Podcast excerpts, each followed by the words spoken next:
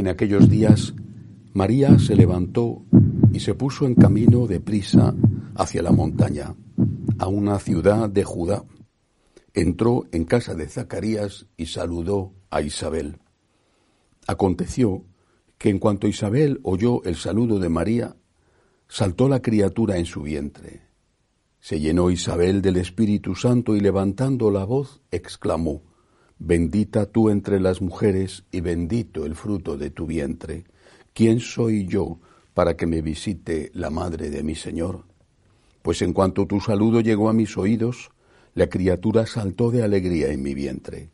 Bienaventurada la que ha creído, porque lo que le ha dicho el Señor se cumplirá.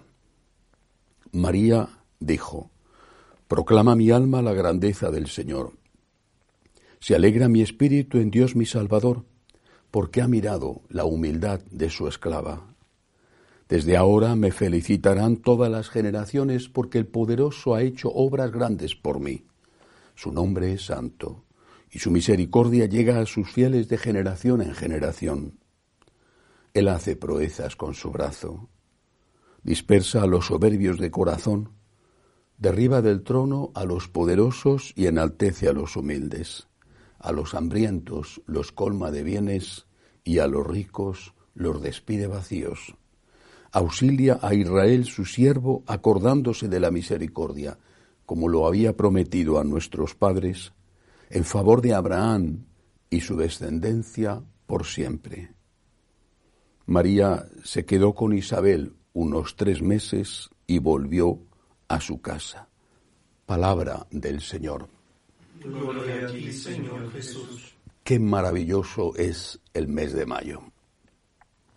No digo que sea el único mes maravilloso del año, pero qué maravilloso es. Empezamos el mes con San José, el esposo de la Santísima Virgen, San José Obrero, y lo terminamos con una fiesta de María en la que recordamos la visitación a su prima Santa Isabel. Y en el medio tantas fiestas de la Virgen, Fátima, por ejemplo, pero también María Auxiliadora. ¿Qué tenemos que aprender hoy de esta visitación de María? Primero, el hecho en sí. La Virgen María se entera de que una pariente suya, la tradición dice que prima, quizás sería una tía, no lo sabemos, una pariente suya está necesitada, es mayor, se ha quedado embarazada corre riesgos. No es que la Santísima Virgen sea una profesional a la hora de ayudar en un parto, pero sabe que es necesaria allí. Y va a hacer una obra de caridad. Pero, ¿quién la hace? ¿En qué consiste esa obra de caridad? La hace una mujer embarazada, recién embarazada, ciertamente, y consiste en recorrer un largo camino, no sabemos muy bien cuánto tardaban, pero dicen que alrededor de una semana.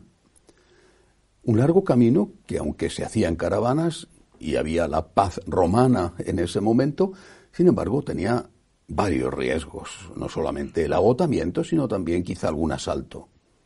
Primera lección, la caridad implica siempre un riesgo. Aquel que no quiere correr un riesgo nunca hace nada. Pero es que no hacer nada ya es hacer algo. No hacer nada es hacer lo peor quizá que puedes hacer. Porque ves que a tu lado hay personas que necesitan ayuda y tú por no arriesgar, por no complicarte la vida, miras hacia otra parte y dejas a esas personas con sus problemas. No podemos resolver los problemas del mundo, es evidente.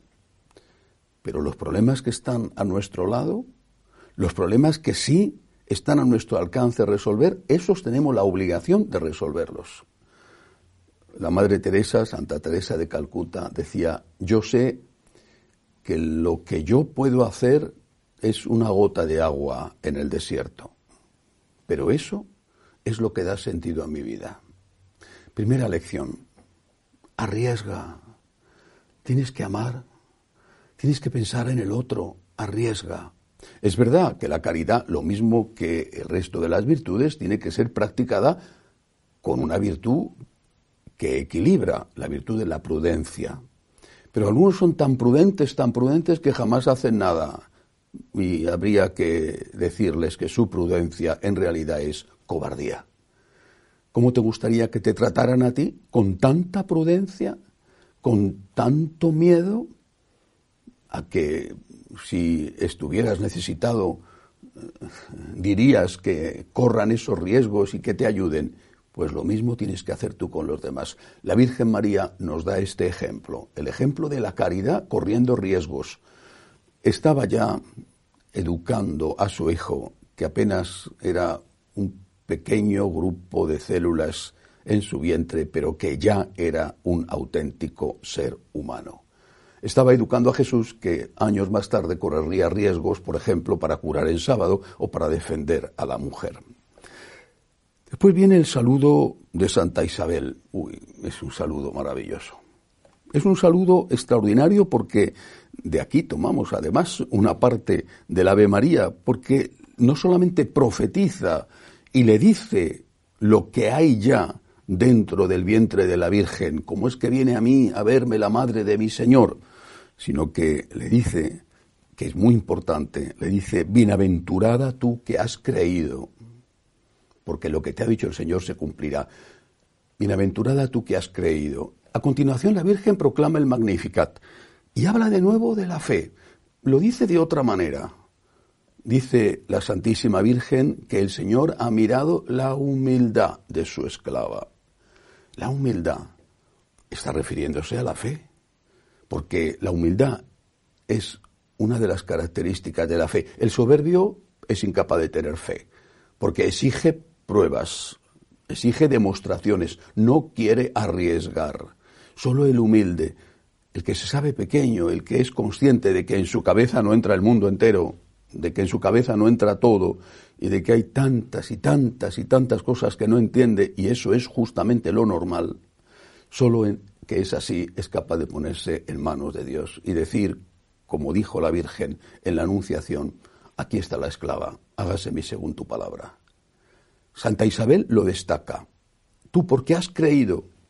La Virgen dice, humildad. ¿Tú por qué has sido humilde? Tú vas a triunfar.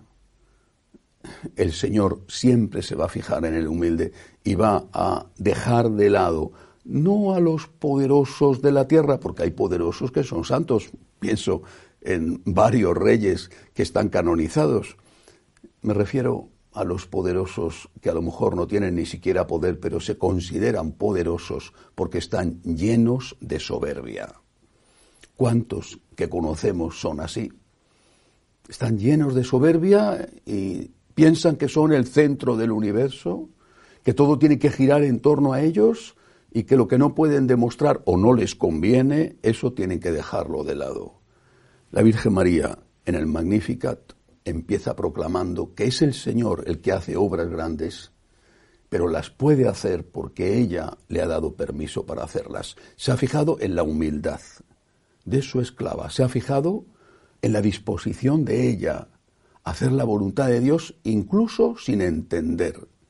Es Dios efectivamente el que hace las maravillas. La Virgen no quiere atribuirse ningún mérito, pero el mejor de los pintores necesita también un pincel o una espátula si, eh, utiliza ese instrumento.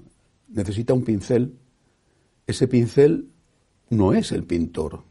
Ese pincel no es el que pinta el cuadro, pero sin el pincel, el pintor no pinta el cuadro. Nosotros tenemos que ser como María, instrumentos, instrumentos voluntarios, instrumentos conscientes.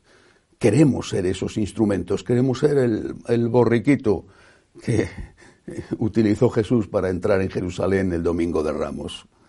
Tenemos que ser esos instrumentos dóciles y solo podemos hacerlo, solo podemos serlo si aceptamos que Dios es Dios y que no siempre podemos entenderlo todo, especialmente aquellas cosas que nos cuestan o nos hacen sufrir.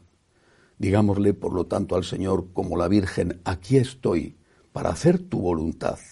El Señor mirará nuestra humildad y a pesar de nuestros defectos, de nuestras limitaciones, incluso de nuestros pecados, hará maravillas si dejamos que el Señor actúe, si el pincel es dócil, el pintor pintará bellísimos cuadros. Demos gloria a María, nuestro modelo. Amémosla con todo nuestro corazón y no tengamos miedo de quererla demasiado. Es imposible, porque ella se merece todo. Si alguno tiene temor a quererla más que a Jesús, que le pregunte a Jesús y seguramente el Señor le contestará lo que le dijo aquel santo. No te preocupes, por mucho que la quieras, jamás la querrás tanto como la quiero yo. Que María nos proteja. Que así sea.